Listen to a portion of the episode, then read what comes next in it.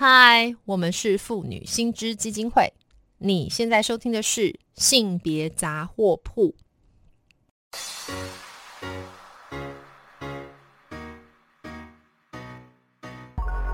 从生活看性别，与你分享生活中的性别故事。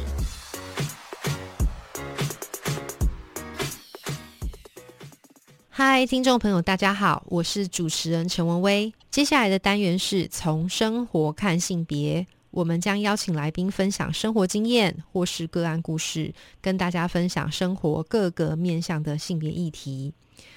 今天我们非常荣幸邀请到的是不会教小孩行动联盟的理事长陈怡陈理事长，来跟听众朋友聊聊。Hello，陈理事长您好，大家好。嗯，陈理事长，我想要先从我们这个我刚刚提到的这个不会教小孩行动联盟开始。我觉得这个名字好好玩哦。那我们其实彼此 NGO 之间都会有简称，我们私下都是称这个不会教小孩行动联盟为不小盟。那这个很有趣，就是我想要先请理事长啊，帮我们的听众简单介绍一下这个不小盟联盟的主旨是什么，然后我们的成员大概有什么背景呢？那主要你们的诉求是哪些？好，呃，大家好。不会教小孩联盟，我们是在今年二月二十号呃立案成立的。那我们主要的创办人、发起人有五位。那这五位有一个特色，就是都是妈妈，但是并不是呃只是妈妈的身份哈。我们还有各自。对于性别平等关注的专业，那五位里面呢，有长期关注呃，在立新基之前在立新基金会，我们的秘书长他是长期关注性别平等教育，然后他的专长是呃性侵害部分，嗯，好，然后再来呢，我们还有特工盟的现在特呃特色公园行动联盟的副理事长。那他的专长是性别与空间，然后还有一个是生育改革行动联盟的理事长陈淑婷，那他的专长其实一直都在幼儿教育跟性别上面，对，然后还有一位是曾颖凡，那他是呃生理用品的台湾生理用品的女性创办人，首创台湾的第一个棉条月亮杯，最近又做了月亮碟片，月亮碟片，对，对对对，那就是一直在带领台湾的生理用品。朝向就是往新的创新的方向走。对，那我自己呢，本身是从大学到研究所开始都一直关注性别议题，然后之前是台北市性别平等办公室，就是台湾地方政府第一个成立呃性别平等的主责单位，在设在市长室底下的执行秘书，然后也待了很多年，然后现在在立法委员办公室。那我主要的专长是性别政策跟性别法律的部分，所以我们大概整个组成里面是。妈妈出发，然后各自有性别专业做成这个。那为什么会叫不会教小孩行动联盟？是因为我们发现，就是我们大概这个年代，大概现在小孩在国小、幼儿园到国小阶段的家长，其实都会有一股蛮巨大的焦虑，就是外界的人会很觉得说，哎，你要现在小孩生那么少，你应该要非常认真，然后非常给小孩最好的，给他非常好的照顾。对，但是其实我们会发现，并没有这么容易啊。就是照顾孩子，这跟孩子数量的多寡没有关系，而是怎么照顾孩子。越少的孩子，你其实要投入越多的心力，然后又很容易就会被骂说：“那你不会教小孩，那小孩怎么被你教成这样？”所以我们才会说啊，那我们是一群呃，都对教小孩可能希望。找到一个好的方式，然后我们也希望陪着其他的家长一起来教小孩。那但是里面我们有一个最重要的主旨，因为教小孩面向很多，我们的最重要的主旨大概是就是在性别平等教育或性教育上面。因为我们这个年纪，就是现在性别平等教育法施行之后啊，现在大概它实行十八年，所以算起来规定说十国小以上。都一定要上性别平等教育，所以我们这一代大概三十五岁以上的，现在正好在当爸妈的人，其实他是完全没有受过性别平等教育。但是小孩在教学现场，他又受性别平等教育，所以刚好会是呃爸妈不知道性别平等教育或性教育要怎么教，那小孩又正可能在学一点点的时候，所以并不像以前其他什么国语、数学或是其他的家长可以教一些。其实家长是非常焦虑，到底要怎么教小孩性教育、性别平等教育？那台湾的文化。就会比较害怕，不敢讲。嗯，所以我们就发现很多家长，然后加上又有很多呃，可能呃，也许是幼儿的性侵害、性骚扰的事件发生，那家长就会有很多身体界限，然后需要讨论的问题却无处可找，所以我们才会组成这个联盟，希望给家长，就是一群家长，大家觉得自己不管你会教小孩不会教小孩，家长在现在这个时代怎么样去接触以及教小孩有关学校里面性教育跟性平教育可能还不够，或是我们怎么样跟学校一起把孩子带往。就是从小就接触性教育、性别平等教育的这个目标，大概是我们不会教小孩行动联盟最重要的方向。确实耶，其实就是刚刚就是我们陈怡理事长在讲的时候，我真的心有戚戚。我的孩子是比较大的啦，哈，但是我自己确实就是落在这个属于完全没有上过性平教育的这个时代。然后呢，呃，我的小朋友其实我们想象的性教育或是性性别教育，可能都很停留在那个教科书上面，只有讲授器官，但是没有观念的那一种。所以就是现在这样子讲一个不会教小孩行动联盟，我觉得非常有趋势。上刚好，其实不会教小孩的是我。那现在很高兴是有这样的一个行动联盟，可以呃带领大家，或是跟大家一起来，从非常呃学龄前的阶段就开始去推动很多性平的教育哈。那所以从这件事情蛮好玩的，因为我有注意到，就是呃这个。呃，不会教小孩行动联盟最近有一个非常有趣的活动，其实是去帮幼儿园的老师在暑假上进修课，而且这个进修课还是特别跟性别素养的培训有关。可不可以请陈怡理事长来跟我们听众分享一下这个课程主要内容呢？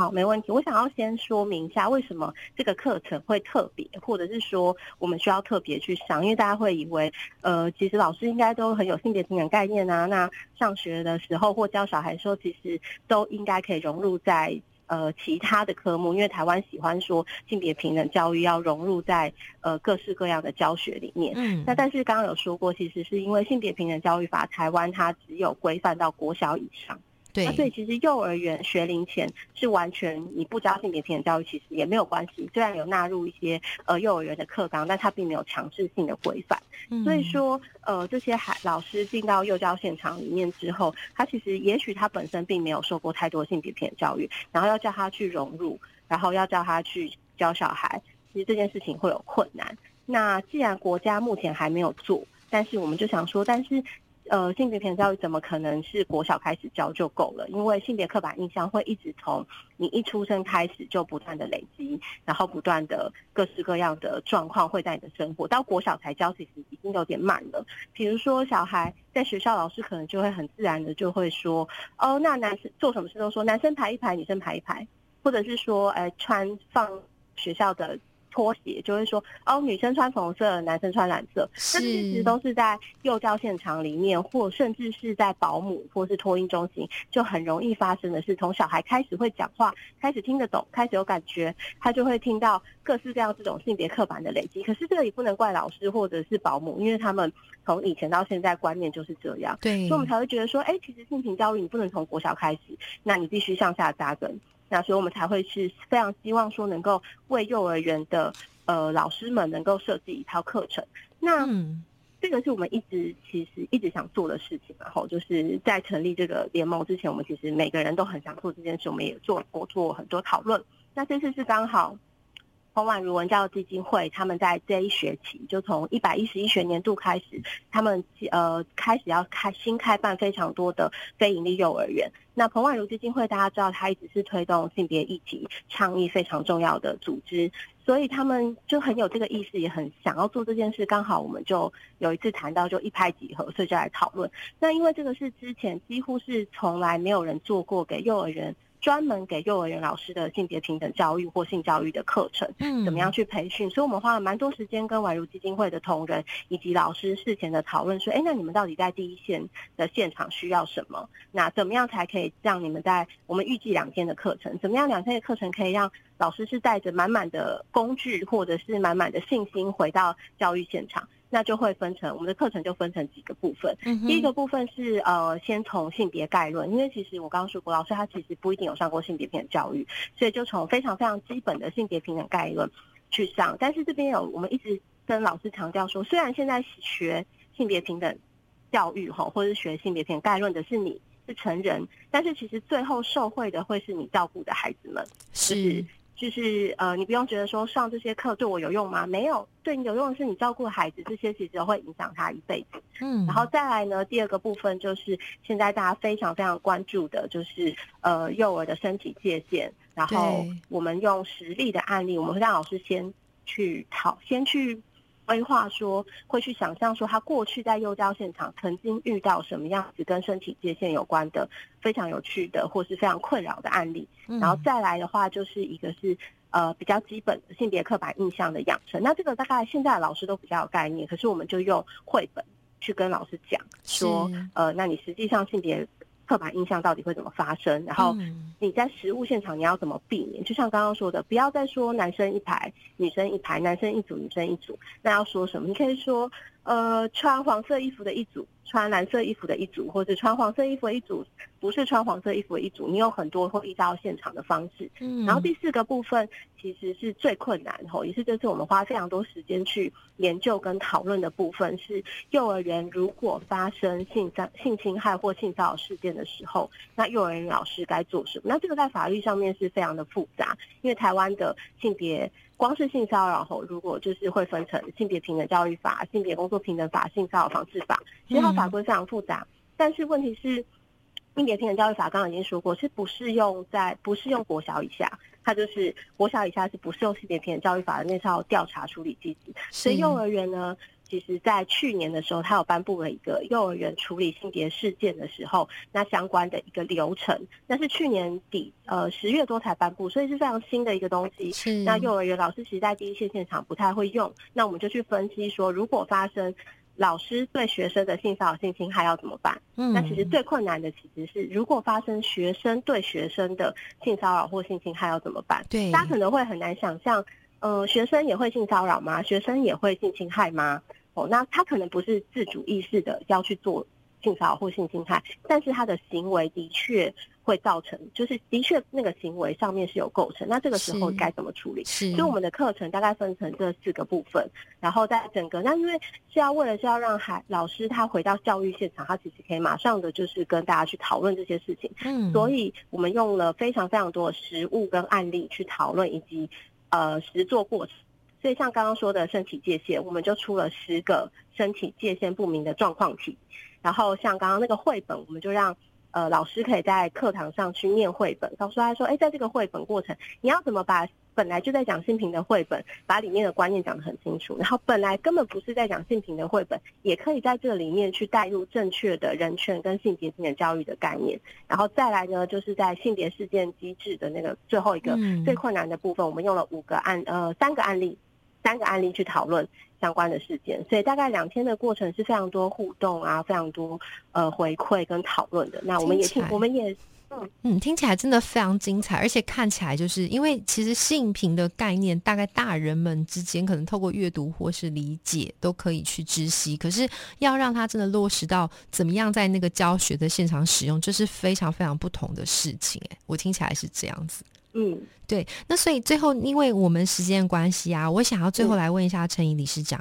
呃，就是说，其实您刚刚提到一个很重要，就是说，在这个课程的最后一个部分，其实是那个在性在在在幼儿园里面，当发生这个性平事件的时候，确实是很棘手。您刚刚有提到，就是说有一种典型，当然是老师对小朋友；那另外更重要，您刚刚提到是小朋友无意识的，但是穿越界限的这种行为。那所以这个东西其实对我，我想不少听众大家都是。非常的焦虑哦，那所以我想最后问一下陈怡理事长，呃，像这样的事件，或者说像这样子的议题，您有什么样的建议要给我们广大的听众跟家长们呢？